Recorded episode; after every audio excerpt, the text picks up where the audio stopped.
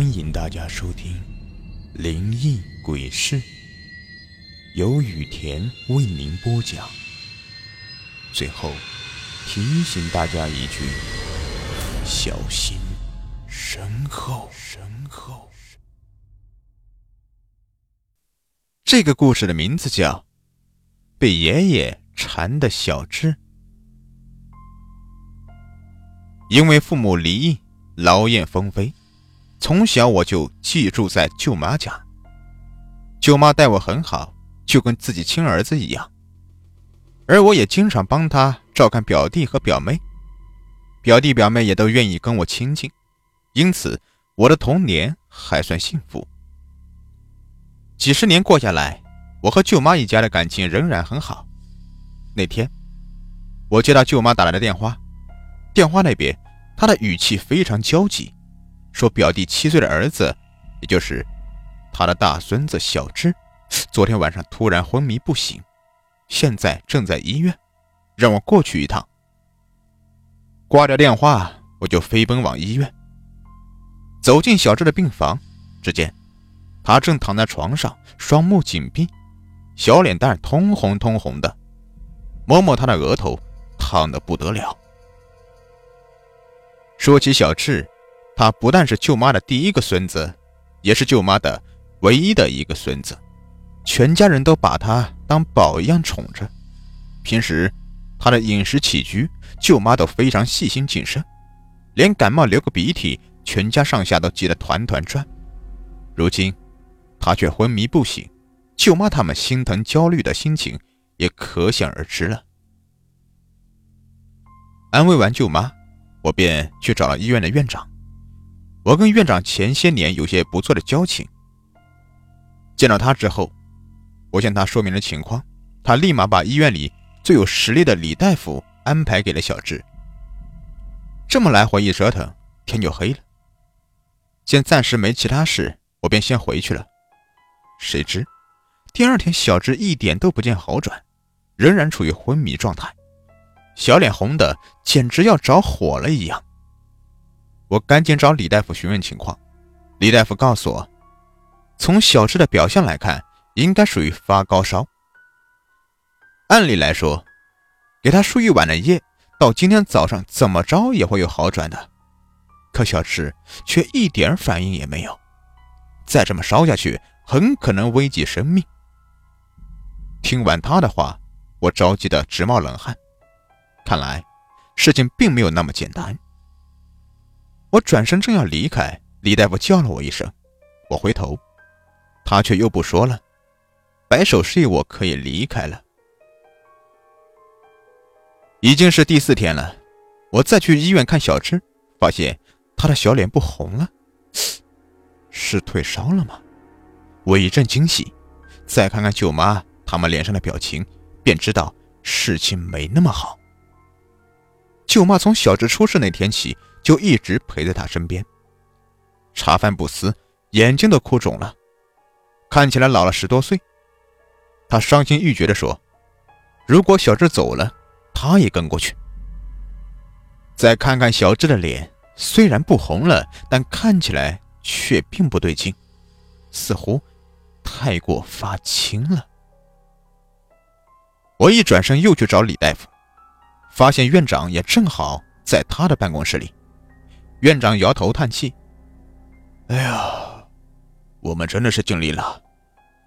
叫他家人准备后事吧。”我急了，要院长他们一定要想办法，但他们俩只是摇头，垂头丧气回到小智的病房，发现表妹一家三口也来了，很有赶来见小智最后一面的味道。只见表妹那五岁多的女儿月月。两手扳住门框，死都不愿进病房。表妹又是哄又是骂，最后强行拉着她进去。月月吓得哇哇大哭起来。我过去摸摸她的头：“月月，干嘛不进去啊？小智哥哥生病了，他很希望你能看看他，关心关心他。”月月拼命的摇头：“我不要进去，我不要进去。”我不解道：“为什么呀？”那里，那里有个老爷爷，看起来很凶，我好怕。说着，月月指了指小智的床头。我转头看看病房，除了舅妈、表弟、表弟媳，并没有什么老爷爷呀。小孩子别胡说！表妹沉着脸骂了他一句，又要强行拉着他进去。月月又是害怕的乱喊乱叫。这个时候，李大夫过来了，他问我们怎么回事。大概了解情况后，他凑到月月身边，温和的问他：“小朋友。”你看到了什么？那里真的有个老爷爷，看起来很凶，就那边，床头边上。看月月的样子，也不像在撒谎。难道真有？我不禁又往床头边上望了望，心里一阵发凉。据说，小孩能看见一些大人没法看见的东西。我充满疑惑，看向李大夫，他会意点点头。有些东西，宁可信其有，不可信其无啊。问出这位小朋友看到的是什么，也许能救小智一命。说完，李大夫离开了。从月月的描述可以得知，那个老爷爷穿着一身灰白土布衣服，长长的脸，脸色清白，额骨突出，双眼黑乎乎的，看不清眼珠子，表情很严肃。我脊梁骨嗖嗖的直发冷。一个五岁大的孩子撒谎是没法形容那么具体的。看来病房里真的有东西。大家听了，都惊慌的望望四周，唯恐有什么东西正站在自己身边。一个回神，我又去找到李大夫，问他该怎么办。他跟我说。办法倒也有，但你一定要跟我保证，只是千万别跟医院其他人说，特别是院长，否则我的职位就不保了。我忙点头答应。他便才让我到郊区找到叫梅姑的人，说他能帮到我。不等第二天，当天我就驱车到了郊区，几番辗转找到了梅姑。梅姑是一个满头白发、满脸皱纹、步履蹒跚的老太太，穿一件旧的发白的蓝色褂子。不等我开口，她就问我要算命的人的八字，然后他从屋里端出来一个不大不小的陶瓷碗，往里面倒满清水，再掏出一只竹筷子往水碗中央一插。奇怪的事情发生了，只见梅姑松了手以后，那筷子。依然直挺挺的竖立着，纹丝不动。我满脸惊奇，抬眼看看梅姑，她并不搭理我，一直盯着碗里的水看。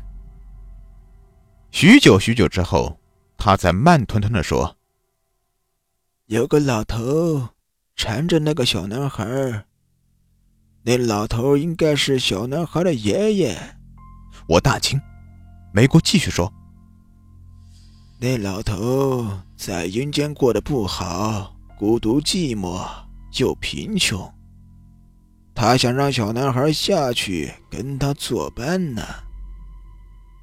说到小智的爷爷，也就是我的舅舅，早在几十年前，我寄住在舅妈家之前，他就已经过世了。按理来说，梅姑应该不知道小智的事，因为根本没有人告诉过他。但他却能一一通晓，我不禁惊讶万分，同时忙追问他：“该怎么才能救小智啊？”我相信梅姑一定有办法。果然，梅姑拿起一支毛笔，在黄色符纸上画了一些图案，说：“把这个拿到路边去烧了，而且还要多烧些冥币，开导开导他。”慰藉慰藉他，他也是啊，在下面太孤苦了，才上来缠着孙子的。带着梅姑给的方法，我马不停蹄的去附近买了一大把冥币，找了个宽敞的路边蹲下来就开始烧，边烧边念念有词：“舅啊，以后我们会多给您烧纸钱，也会多到您的墓地陪您，让您在下面过得好。小智是您的孙子，他要是有闪失，您不就断后了吗？那谁还来给您烧纸钱呢？您快别缠着他了，让他健健康康的活吧。弄完这些，回到医院已经是傍晚了，小智仍然昏睡中。护士告诉我，小智本来在下午三点多的时候就快断气了的，却出奇的演到了现在。再看看月月，已经进入病房在玩。他告诉我，那个老爷爷刚才走了。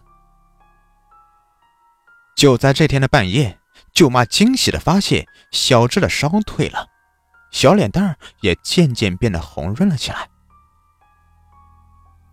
第二天一早，我就去看他，见我进门来，小智美美的叫了一声：“大伯。”那生龙活虎的样子，哪像是昨天还差点没命的人呢？